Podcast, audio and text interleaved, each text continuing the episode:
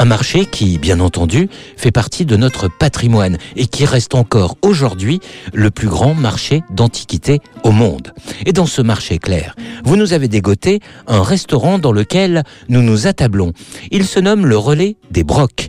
Et le moins qu'on puisse dire, c'est que contrairement à moi, il porte très bien son nom. Oui, Philippe, parce que c'est la cantine des brocanteurs et des antiquaires du marché. Ils s'y retrouvent régulièrement et je vous assure que l'ambiance est des plus chaleureuses. Et puis, c'est aussi l'occasion de discuter avec l'un d'entre eux, parce qu'en fait, ce sont pour la plupart des passionnés d'art et d'antiquité. Eh bien, Dardar, rentrons dans le vif. Claire, comment est la cuisine? Bon, C'est une cuisine très simple, hein, très traditionnelle, mais les produits sont frais, ils sont bien présentés. Et pour les amateurs, il y a toujours quelques huîtres, enfin, quand c'est la saison, bien sûr. Sinon, l'incontournable terrine de canard au poivre vert ou les éternels œufs maillots, eh ben, il la faire pour se mettre en appétit. Oh, mais ça fleure bon le mode bistrot, ça dites-moi. La suite est du même acabit Bah oui, tout à fait, Philippe. Il y a effectivement des plats de bistrot comme l'andouillette 5A, grillot de moutarde, le tartin frites, le poulet fermier au rôti au jus de thym. Et si vous avez une tendance euh, plutôt marine, bah faites comme moi. Choisissez les moules de bouchon marinien. Puis vous avez aussi un dos de cabillaud à la crème d'aneth et petits légumes. Quelque chose, une puce, allez savoir, me dites à l'oreille que les desserts sont faits maison. Oui, et ils s'affichent tous à ardoise. Alors, on reste aussi dans le classique, là, avec un fondant au chocolat crème anglaise,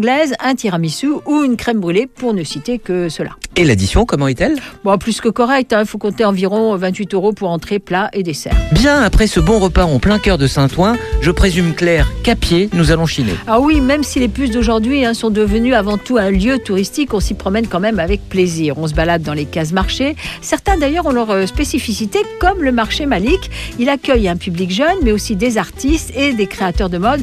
Ou le marché des rues, alors là, c'est plutôt euh, style grand déballage. D'accord. Et parmi ces 15 marchés, le plus ancien, le doyen en quelque sorte, est celui de Vernaison, sorte de paradis du bric-à-brac qui s'étire sur pas moins de 9000 mètres carrés.